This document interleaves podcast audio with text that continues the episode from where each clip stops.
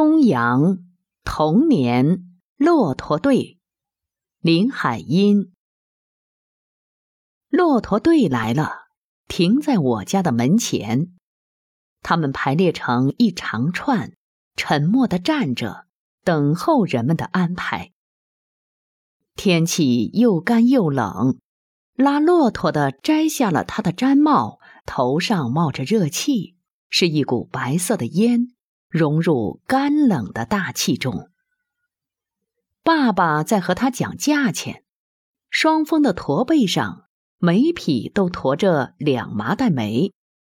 拉骆驼的说：“他们从门头沟来，他们和骆驼是一步一步走来的。”另外一个拉骆驼的在招呼骆驼们吃草料，他们把前脚一屈，屁股一撅，就跪了下来。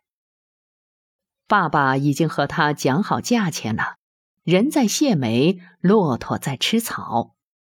我站在骆驼的面前，看他们吃草料咀嚼的样子，那样丑的脸，那样长的牙，那样安静的态度。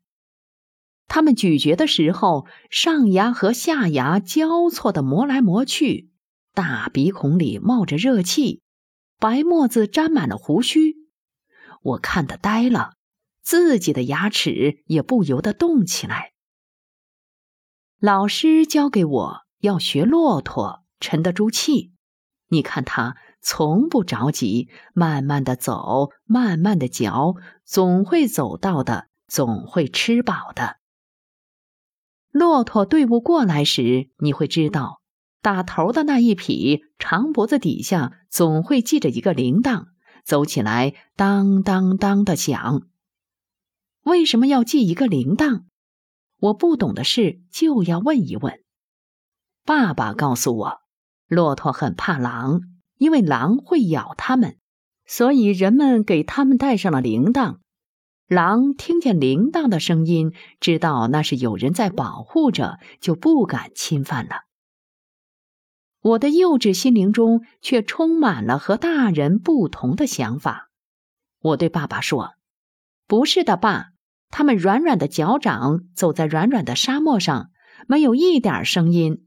您不是说他们走上三天三夜都不喝一口水，只是不声不响的咀嚼着从胃里倒出来的食物吗？”一定是拉骆驼的人耐不住那长途寂寞的旅程，所以才给骆驼带上了铃铛，增加一些行路的情趣。爸爸想了想，笑笑说：“也许你的想法更美些。”冬天快过完了，春天就要到来，太阳特别暖和，暖得让人想把棉袄脱下来，可不是吗？骆驼也脱掉它的旧驼绒袍子了，它的毛皮一大块一大块的从身上掉下来，垂在肚皮底下。我真想拿把剪刀替它们剪一剪，因为太不整齐了。拉骆驼的人也一样，他们身上那件反穿的大羊皮也都脱下来了，搭在骆驼背的小峰上。麻袋空了，铃铛在轻松的步伐里响得更清脆。夏天来了，再不见骆驼的影子。我又问妈妈：“夏天他们到哪里去？”谁？骆驼呀。妈妈回答不上来了。她说：“总是问，总是问，你这孩子。”夏天过去，秋天过去。冬天又来了，骆驼队又来了，但是童年却一去不还。